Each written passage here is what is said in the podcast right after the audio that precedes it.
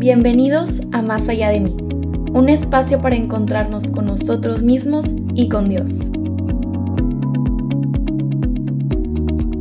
Pues bueno, bienvenidos a este nuestro primer capítulo de Más allá de mí. Vero y yo estamos bastante emocionados que ya podemos empezar a hablar de estos temas con ustedes, de platicar un poquito con ustedes, pero sobre todo invitarlos a ese diálogo y a esa reflexión más bien con Dios, ese diálogo interior que vamos a poder ir trabajando ¿no? a, lo, largo de estos capítulos.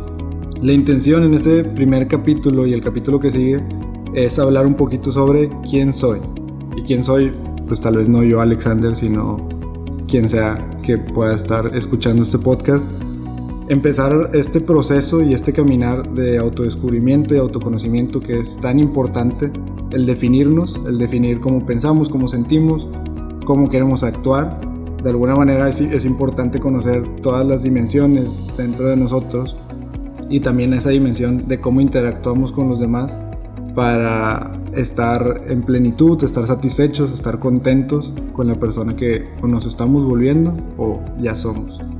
Y pues bueno, en, este caminar, eh, pues la idea es que durante estos primeros dos capítulos y de hecho los primeros cinco capítulos, Vero nos va a estar platicando sobre temas psicológicos y vamos a tratar de aterrizarlos en una vida interior, en una vida espiritual, para que en los siguientes capítulos ya podamos hablar ahora del ámbito espiritual y aterrizarlo en, en la dimensión psicológica, ¿no? Y pues bueno, pues sin más, pero no sé si nos puedes platicar un poquito sobre el tema de quién soy, cómo se define la persona. Gracias, Alexander. Pues sí, el definirnos puede ser bastante complejo. Hay muchas teorías, muchos puntos de vista, pero lo importante es empezar a, ponerle nombre, empezar a conocernos un poquito más para reconocer nuestras fortalezas y también nuestras áreas de oportunidad que podemos ir trabajando para llegar a ser la persona que queremos ser o la persona que estamos llamados a ser.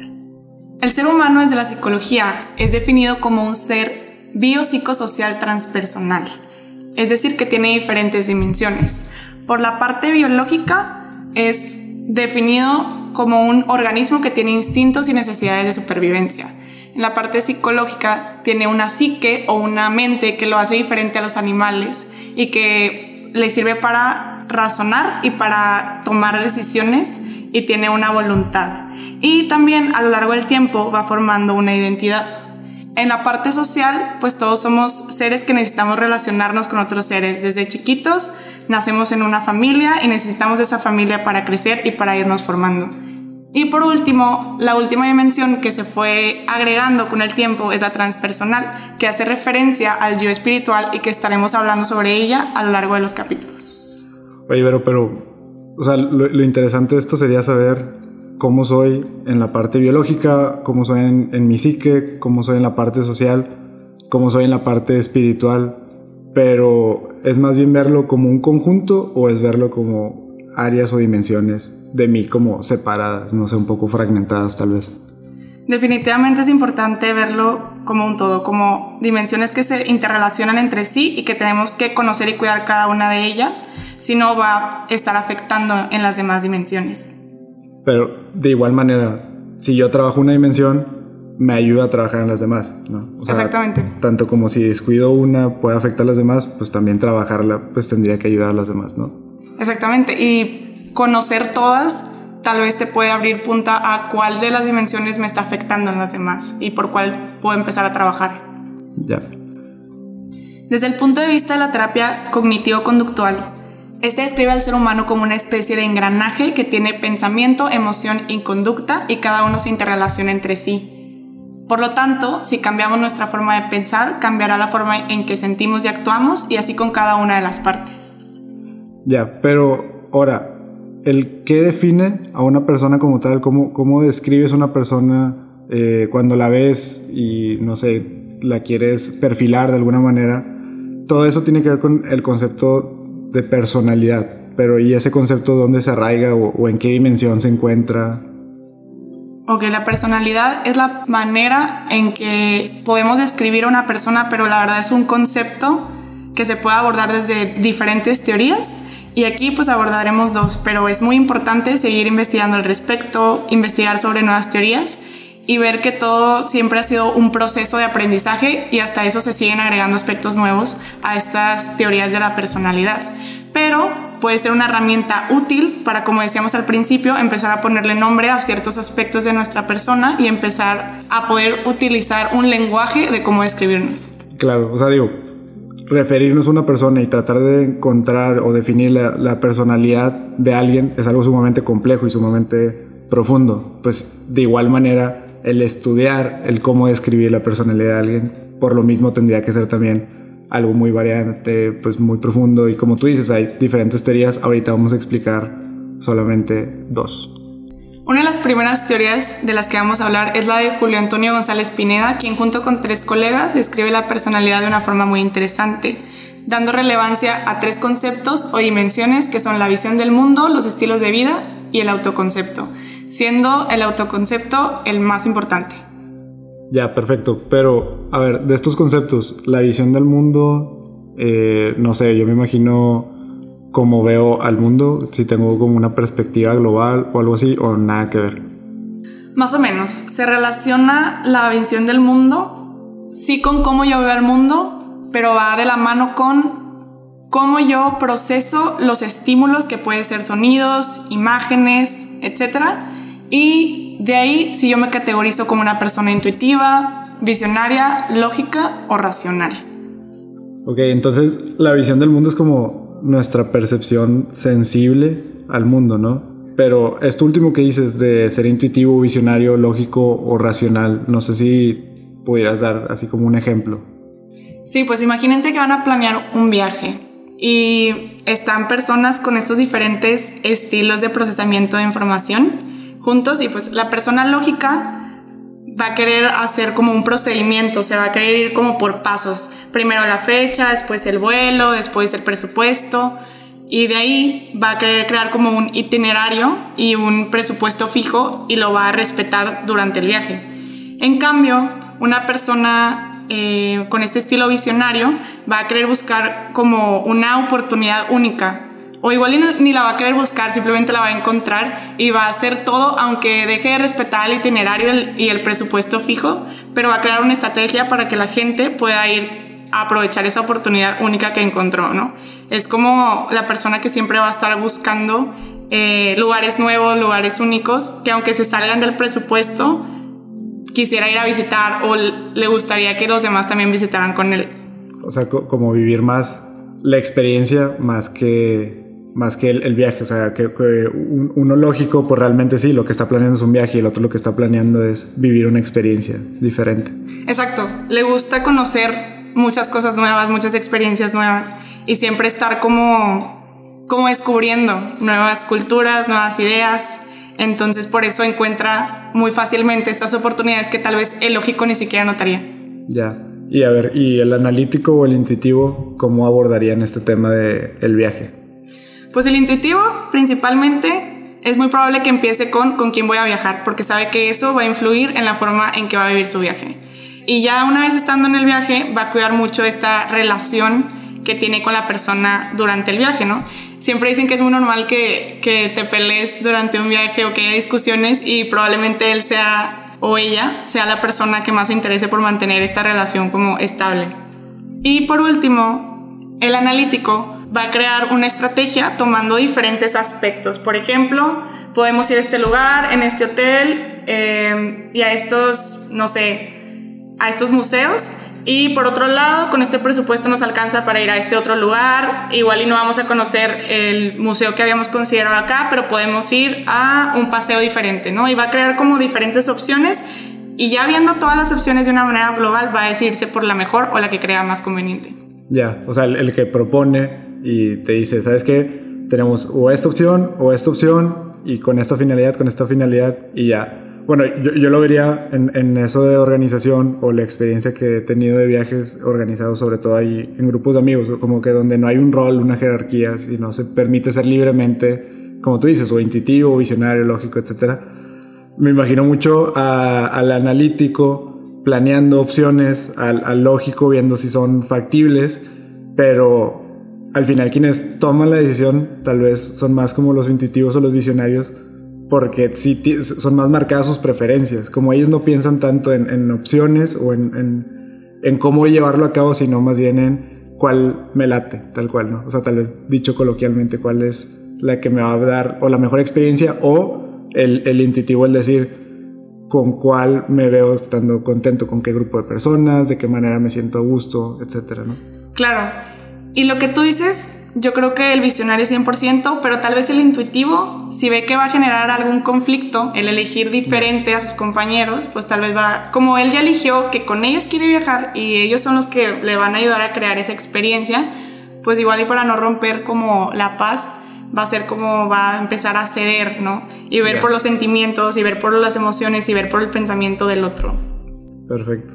Entonces, bueno, nada más para recapitular. Eh, de esta visión del mundo, de esta primera teoría que estamos platicando, eh, el que es analítico es alguien que es un poquito más racional y planificador, aquel que es lógico trabaje con la factibilidad, o sea, números, una secuencia, una orden de pasos, etc. El intuitivo es, pues eso, sensible, o sea, más, sensible a, encajar o más sensible a la convivencia, más sensible a, a, las emociones incluso de con quién va a estar viajando, etcétera bueno, viajando en el ejemplo, pero en, tema de visión del mundo más bien sensible a los demás también y a cómo van reaccionando los demás. Mientras que el visionario es el creativo, el imaginativo, el quiero que mi realidad se parezca a la realidad que tengo o que estoy construyendo tal vez en mi cabeza, ¿no? Esta visión del mundo se va formando desde que éramos pequeños y se relaciona también con la dominancia hemisférica. ¿A qué me refiero? A que el lado izquierdo normalmente está relacionado con el analítico y lógico y el lado derecho con el visionario y el intuitivo. Pero, pues el cerebro sabemos que no funcionan como partes separadas, sino más bien está interrelacionado y todo el tiempo está funcionando en conjunto. Y es importante eh, entender que aunque tengamos un proceso que pueda ser dominante no significa que no podemos entender al mundo desde los diferentes tipos de procesamiento. Por ejemplo, yo que soy intuitiva y que me considero una persona que le da mucha importancia a las emociones, no significa que no puedo ser analítica. De hecho, me considero una persona que también aprendió a ver el mundo analizando. Y está padre, ¿no? Saber tal vez que me estoy enfocando mucho en cierto aspecto para procesar la información, pero que puedo descubrir el mundo desde otros puntos de vista. Claro, o sea, no son idiomas. O sea, no, es como que solamente yo siendo intuitivo me entiendo con otros intuitivos, yo solamente siendo analítico me entiendo con otros analíticos. Y de hecho, no, es, no siempre voy a ser intuitivo. O sea, puede que empiece a desarrollar otros estilos este, u otras dimensiones.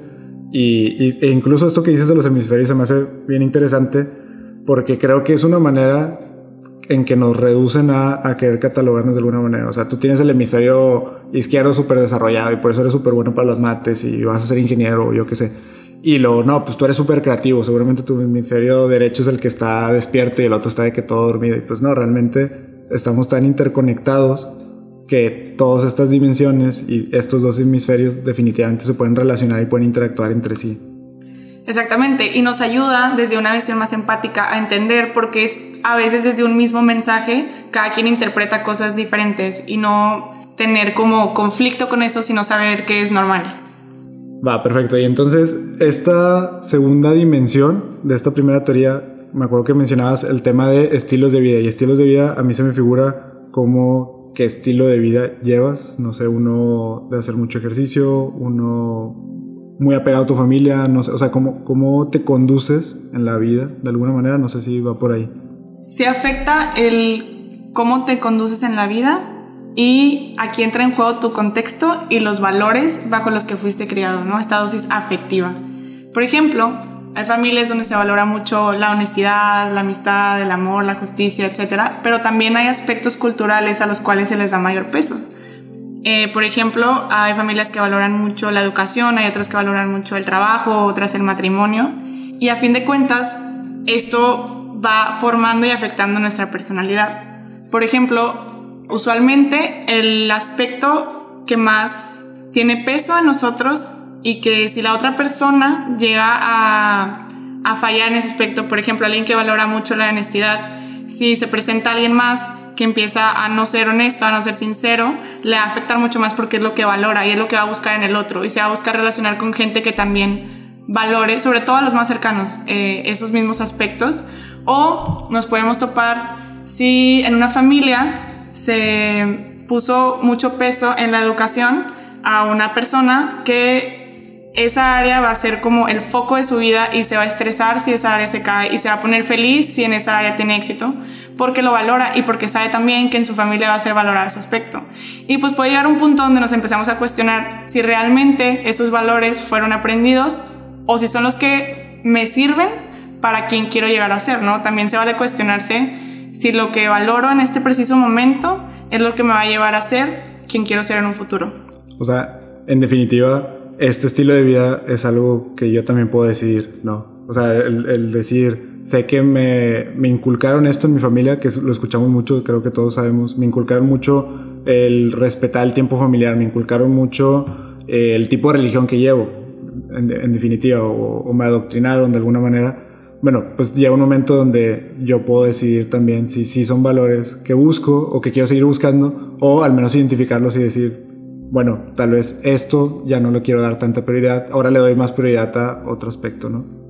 Exactamente, y muchas veces dentro de la misma familia, pues dime qué voces y te diré qué careces, si le dan mucha importancia al, al, trabajo y tú estás en una posición donde también, pero te das cuenta que empiezas a tener problemas en tus relaciones y dices, es que la verdad, yo no quiero seguir por aquí, yo quiero darle más importancia también a la relación, pues tú puedes decidir, ¿no? Tú puedes influir en tu contexto así como tu contexto influye en ti. Claro, que es un poco esto de tal vez romper patrones en, en familias o empezar tradiciones nuevas, etcétera, ¿no? Que, que, que, influyen en nuestro estilo de vida. Exacto, entonces en resumen, el contexto, que tu principal o contexto más cercano es tu familia y los valores bajo los que fuiste criado.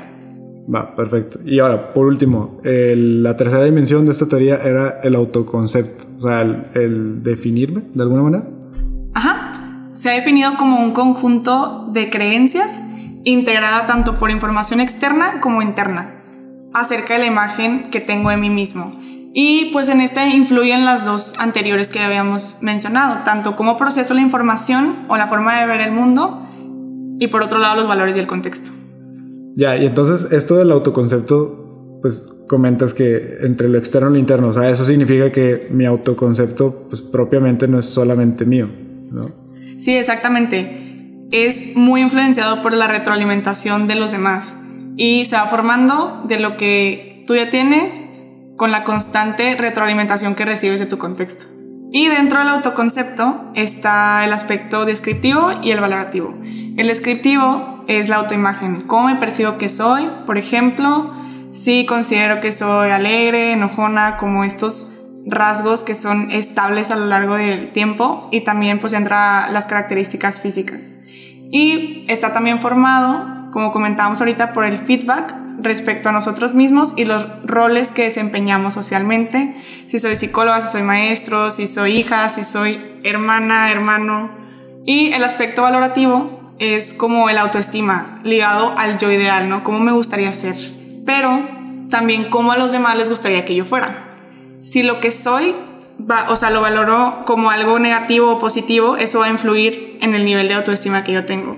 Y también qué tan lejos estoy de ese yo ideal que quiero llegar a ser.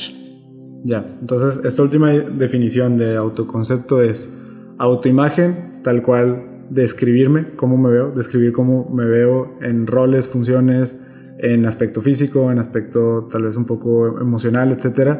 Y el valorativo es, ok, de esta manera que me estoy describiendo, que me estoy viendo, ¿Cómo lo valoro? ¿Lo valoro como bueno, deseable o negativo o me falta, etcétera, ¿no? Son esas dos partes de autoimagen y autoestima. Exacto, por eso se dice que es como un conjunto ya de creencias. Perfecto, creo que pues sí nos queda bastante claro. Eh, como que la limitación está abierta que, claro, investiguen un poquito más y aprendan más de, de estas dimensiones y de, de, esta teoría, ¿no? Ahora, de la segunda teoría que comentabas, Vero. Ah, sí, bueno, esta segunda teoría es una que se ha desarrollado a lo largo de los años y que toma en cuenta o parte de los rasgos de la personalidad, que son estas tendencias constantes de cómo el ser humano se ajusta a su medio ambiente o cómo tiende a, re a reaccionar a lo largo del tiempo frente a diferentes situaciones. Esta teoría es conocida como las cinco grandes dimensiones o facetas de la personalidad y está relacionada con la teoría de Goldberg, Costa y McBride, entre otros. la cual se desarrolla tomando en cuenta el instrumento de los 16 factores de personalidad de Cattell. Haz de cuenta que alguien ya lo había resumido un poco y ellos se encargaron de todavía resumirlo más en cinco grandes dimensiones de la personalidad, que terminan siendo dimensiones porque tienen diferentes aspectos como afectivos, genéticos, etc. Va más allá de los rasgos. Y voy a definir estos conceptos de manera muy sencilla y general porque no se trata tanto de clavarnos en los conceptos, sino más bien volviendo al objetivo de este capítulo, es que tú te cuestiones cómo eres, cómo actúas frente a diferentes situaciones y cómo te describen o te perciben los demás. Claro, o sea, digo, tanto como la teoría anterior, pues el, pequeño spoiler podría ser, ok, entiende un poquito más de ti, aprende un poquito más de ti, pero pues hazlo también acompañado, ¿no? Que esto de acompañado ya lo platicaremos un poquito más de las herramientas, del tema de la terapia, porque es tan importante, etc. No, no, no solamente nosotros querer ser sujeto y objeto de, de un estudio de quién soy. Exacto, es muy importante eh, seguir investigando nuevas teorías y también, como dice Alexander, que sea un proceso acompañado y principalmente que esto sirva para no ir cegados por la vida, sino detenerme a ver por qué actúo así frente a ciertas situaciones, por qué reacciono así, cómo podría yo llamarle a lo que soy, cómo podría yo categorizarlo y nada más como enfocarme en eso. Bueno, y ahora sí, hablando un poquito sobre lo que tú dices de cómo actúo, cómo me desenvuelvo, cómo reacciono, etcétera, ahí es donde entran estas cinco dimensiones de esta teoría, ¿no? Exactamente. Esta teoría menciona cinco dimensiones que son la extroversión, la agradabilidad, la conciencia o responsabilidad, el neuroticismo y la apertura a la experiencia. Hay que tomar en cuenta que como ha sido una teoría muy estudiada por diferentes autores, puedes encontrar ciertos términos con otro nombre, de repente hay discrepancias, pero lo principal es que me ayuden a conocerme un poquito más. El primero, de la extroversión, que puede ser un término hasta cierto punto conocido, es qué tanto me gusta dedicar mi energía a estar rodeado de gente o más bien hacer las cosas individualmente, ¿no? Una persona tal vez eh, muy extrovertida, pues muy energética, puede tener mucha iniciativa, puede proponer mucho, ¿no? Frente a diferentes personas y le gusta esa convivencia y una persona que no tiene tanto esta o no entra tanto en esta dimensión puede ser un poquito más individualista, puede ser hasta considerado como antipático, pero a fin de cuentas le gusta más esta individualidad. Claro, o sea, no, es, de nuevo, no es ni bueno ni malo, es lo que siempre se platica, puede ser muy extrovertido, puede ser muy introvertido y es más tu preferencia a esto que tú mencionas, la energía que le quiero dedicar a mi relación con las demás personas. Pero, pues es interesante ver que no hay solamente extrovertidos e introvertidos, no, pues realmente hay entusiastas, hay gente muy segura, muy carismática, pero también hay gente eh, individualista, puede ser cohibido, que no necesariamente es que sea introvertido, también es más bien un miedo, un apartarme de, esas relaciones. Entonces, pues hay, todo un espectro dentro de la extrovertidad. Exacto, y como todas estas dimensiones se relacionan, como comentamos anteriormente, entonces una persona que puede tener un alto nivel de extroversión puede que no se perciba así ante los demás, si en alguna de las otras dimensiones también le afecta. Entonces, por ejemplo, la segunda es agradabilidad, que tiene que ver como simpatía, personas em, que tienen tal vez muy marcada esta dimensión pueden percibirse como confiables, generosos, tolerantes, afectuosos entre los demás. Una persona que desde que la conoces te da esa confianza para ir con ella, para abrirte con esa persona, que sabes que es confiable, que puede percibirse como muy generoso. Y otra dimensión es el de conciencia, responsabilidad y también conocido como escrupulosidad. Son estas personas como muy autodeterminadas o enfocadas en cumplir sus objetivos y por lo tanto em, organizados, disciplinados hasta lograr lo que se proponen. De hecho, me llama la atención que yo creo que por eso es tan complicado a veces definirnos y definir la personalidad de alguien, porque de entrada vemos que, bueno, ahorita que ya llevamos platicando de dos teorías, varios rasgos, dimensiones, aspectos, etcétera, me llama la atención eso, que ahorita la manera en que describes por su nivel de extroversión o agradibilidad o incluso de conciencia y escrupulosidad, pues es como normalmente nos describimos, porque es esta reacción que tenemos, esta manera de actuar, de, llevar a cabo nuestras relaciones, etcétera. Entonces es interesante ir distinguiendo y catalogando todas estas acciones en mí. Si, si realmente me quiero definir, pues bueno, es una manera interesante de estudiar, ¿no? De acuerdo a cómo actúo, cómo me desenvuelvo. Y que creo que justo nace por eso de esta necesidad de ponerle palabras, ¿no? De categorizar y de que entre en el lenguaje para que podamos entenderlo. Y pues la cuarta dimensión es eh, conocida como neuroticismo o tiene que ver con la estabilidad emocional, con la ansiedad, hostilidad, la depresión, la timidez, la impulsividad, todo lo que tiene que ver con lo emotivo. Y la quinta dimensión es la apertura a la experiencia, que tanto el sujeto busca nuevas experiencias, que tanto es creativo, que tanto es como que tanto busca una rutina o que tanto busca romper con esa rutina siempre con ideas nuevas y ser creativo con su futuro. Ya, o sea, y sobre todo dentro de un proceso de cambio, me imagino, esta, esta dimensión pues es como la más relevante, la apertura, la, apertura pues el querer cambiar o el querer ver las cosas diferentes o ver cosas diferentes, experimentar cosas diferentes, ¿no? Exacto, igual y una persona que tenga un alto nivel de conciencia o responsabilidad o escrupulosidad, que el cambiar o mejorar no esté dentro de sus objetivos, ni siquiera lo va a tomar en cuenta. ¿Por qué? Porque está concentrado, cumpliendo con eso que sí le interesa cumplir y como muy determinado y puede como cerrarse a estas nuevas experiencias. Va, perfecto. No sé si puedo retomar rápido las cinco dimensiones este, de esta teoría y pues tal vez por ahí un ejemplo práctico o esto en la vida profesional, en la vida real, cómo se utiliza. Sí, las cinco dimensiones son extroversión, agradabilidad, conciencia, neuroticismo y apertura a la experiencia. Y por ejemplo, muchas empresas se interesan en medir eh, estas diferentes dimensiones porque les da una idea de cómo va a reaccionar la persona frente a diversas situaciones. Y para eso mismo nos sirve a nosotros, conocer cómo tiendo yo a reaccionar frente a diferentes situaciones de mi vida. Claro, y entender por qué otras personas reaccionan de manera diferente a una misma situación, que es donde a veces no nos ni entendemos nosotros ni entendemos a los demás porque no somos capaces de ver que alguien es, es, diferente, o sea, es diferente en, en, estos niveles, en estas dimensiones y por eso perciben y actúan de manera diferente también. Exacto, y es diferente desde su proceso de información, desde lo genético y desde lo afectivo, y siempre puede haber demasiadas como diferencias de exactamente la misma situación o información.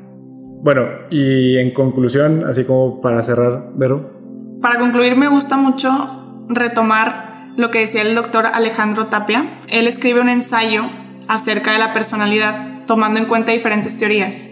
Y él concluye que lo que llamamos personalidad es la evaluación del comportamiento de una persona que a fin de cuentas termina siendo sola, solamente una extensión de lo que un ser humano es. Claro, o sea, siendo seres humanos somos demasiado complejos y profundos y cambiantes, creo que eso también es súper importante. Cambiantes sobre todo, que el querer encasillar a alguien pues sería, o sea, ser reduccionista en, en, quién es la persona.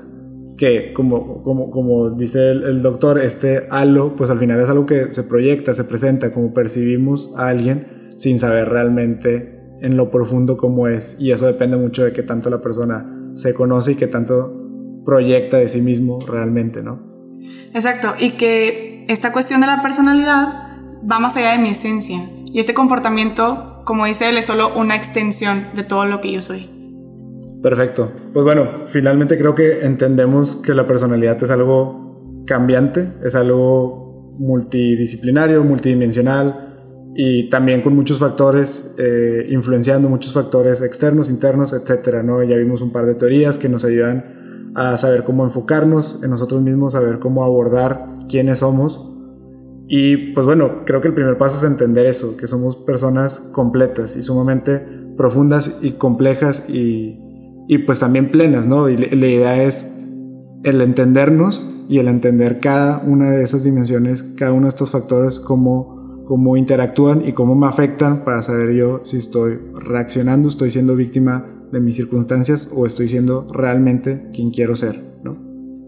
Y para este capítulo nos gustaría que se llevaran algo práctico.